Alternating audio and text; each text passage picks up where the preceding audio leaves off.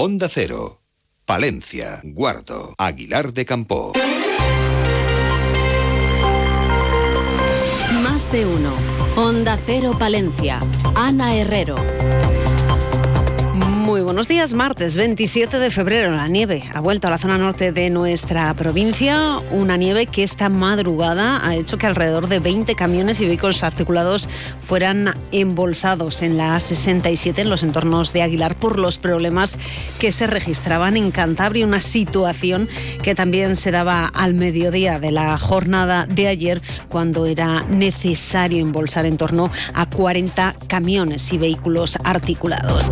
Así que vamos a conocer cómo va a ser a lo largo del día. Lo hacemos con una temperatura que en estos momentos ronda los 0 grados en el centro de la capital. Desde la Agencia Estatal de Meteorología, Luz Cepeda nos cuenta esa previsión meteorológica para la jornada. Buenos días. Buenos días. Continúa la situación meteorológica invernal en la provincia de Palencia. El viento del norte y noroeste todavía con rachas fuertes o muy fuertes, rachas que pueden superar los 70 u 80 kilómetros por hora. Todavía con nevadas, sobre todo hacia la cordillera cantábrica, cota de nieve entre 700 y 1000 metros. Podremos acumular por encima de 1000 metros más de 15 centímetros de nieve. Eso sí, las nevadas se debilitarán según transcurra la jornada. Por la tarde tendremos más claros y sigue el frío intenso. La máxima se quedará en 4 grados en Guardo, 5 en Cervera de Pisuerga, 6 grados en Aguilar de Campo y 9 grados en Palencia y Carrión de los Condes. Es una información de la Agencia Estatal de Meteorología. Bueno, pues precisamente ahora nos informan desde la subdelegación que a las 8 de la mañana se ha procedido a embolsar de nuevo vehículos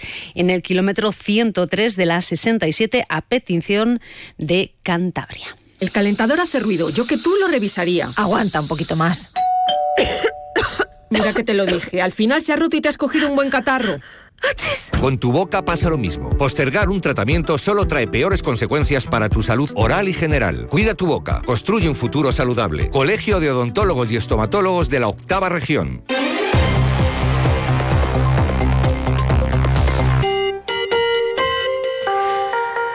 Más cuestiones, tanto la Diputación de Palencia como el Ayuntamiento de la capital celebraban ayer un minuto de silencio en memoria de las personas que perdieron la vida en el incendio ocurrido en Valencia la semana pasada.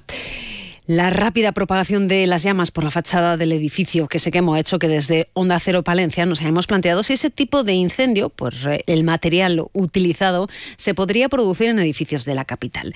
El concejal del Servicio de Extinción de Incendios, Antonio Casas, nos cuenta que nunca se está libre de este tipo de situaciones, pero tanto los bomberos como el Servicio de Urbanismo tienen en cuenta el Código Técnico de Edificación para evitar que el fuego se propague, se propague perdón, de forma tan rápida en una vivienda. Y en este sentido recuerda que el tipo de aislamiento que se utilizó en ese edificio siniestrado en Valencia no se utiliza en la capital palentina, al ser necesario aislamientos más fuertes debido a las temperaturas que tenemos en Palencia. Entonces, tanto los bomberos como los bomberos como el servicio de urbanismo eh, lo que tienen en cuenta es el, código técnico de la edificación para que estos problemas no puedan ocurrir. Aquí, en principio, bueno, eh, ese tipo de aislantes que han sido o se prevé o se cree que pueden ser los causantes de esa propagación tan rápida de, los, de las llamas, pues no se usan en estas latitudes, ¿no? porque al final los aislantes que se usan aquí eh, son, más, son más densos, más fuertes por las temperaturas que sufrimos en, en, la meseta. Y ya que hablamos de sucesos, les contamos que ayer por la noche la policía local acudía junto a Policía Nacional a un domicilio de calle Francisco Villi por una mujer que portaba un cuchillo amenazando con quitarse la vida. Se identificaba a una mujer de 31 años en estado de agitación, muy acusado tras una discusión con su madre. Por fortuna, dos vecinos habían retirado el cuchillo que portaba. Y la semana pasada la Junta de Castilla y León daba a conocer los presupuestos de cara a este año. Ayer los procuradores regionales del PP por Palencia nos mostraban, eh, detallaban ese documento para nuestra provincia. En cifras, la Junta destina 631 millones de euros para atender áreas como educación, sanidad o servicios sociales en Palencia.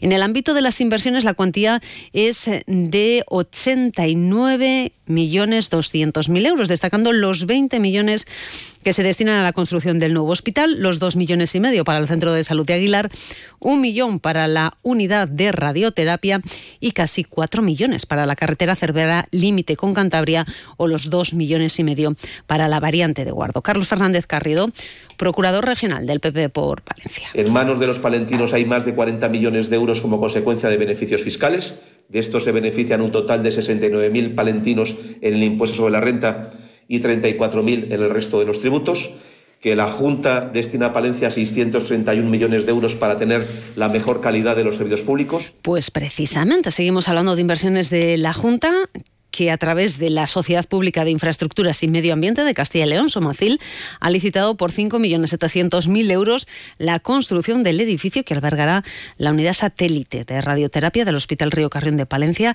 El plazo para la ejecución de las obras es de 18 meses. Y los procuradores socialistas por Palencia han pedido a la Junta que implante de inmediato las necesarias actuaciones preventivas para minimizar el impacto negativo que los topillos provocan en la agricultura de la provincia provincia de Palencia y las consecuencias perjudiciales que la enfermedad de la tularemia provoca en la salud de las personas. Y seguimos hablando también de nuestro campo porque alrededor de 700 agricultores y ganaderos palentinos participaron ayer en la manifestación convocada por Asaja, UPA y COAG en Madrid.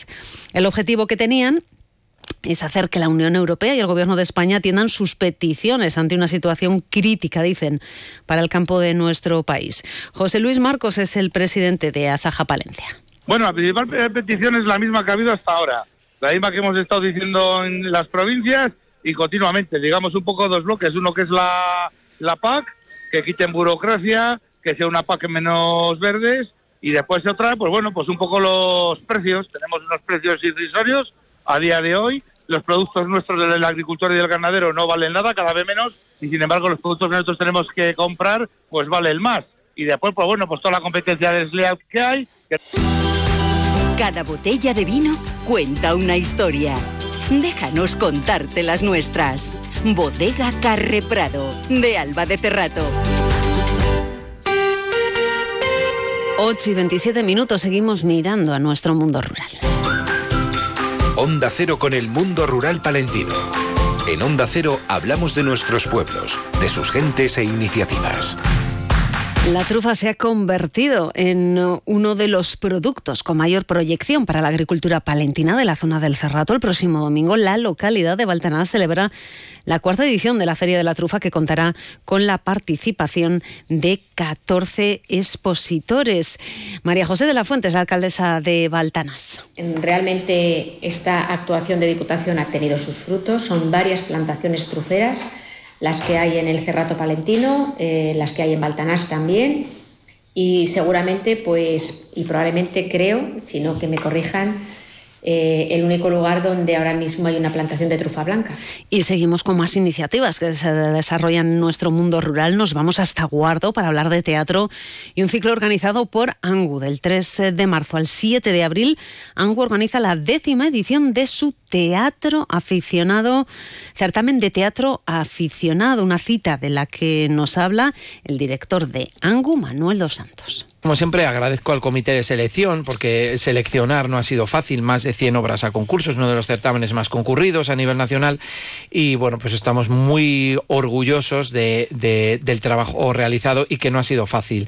Se lo mandábamos en un correo a todas las compañías presentadas. Hemos tenido este año, por primera vez, Ana, porque habíamos tenido eh, prácticamente siempre de todas las eh, eh, comunidades autónomas y provincias. Y más noticias relacionadas con la cultura porque el Festival Palencia Sonora da a conocer su cartel por día. Sinova, Sexy Cebras del Aporte y Siloe encabezan la programación que el Palencia Sonora propone para la jornada del 7 de junio. A las 12 y 25 vuelve en la actualidad local y provincial. Lo hace más de uno Palencia. Julio César Izquierdo. ¿Y con qué protagonistas? Hay mucho o poco impulso económico en nuestra capital. Se lo vamos a preguntar a la concejala responsable del área en el Ayuntamiento de Palencia, en una mañana donde también nos acercaremos a Tariego para conocer cómo va ese proyecto sobre el telégrafo y viajaremos a otros puntos de la provincia a partir de las 12 y 25 en más de uno Palencia. Hasta luego. Terminamos, alcanzamos las ocho y media. Pasen un buen día.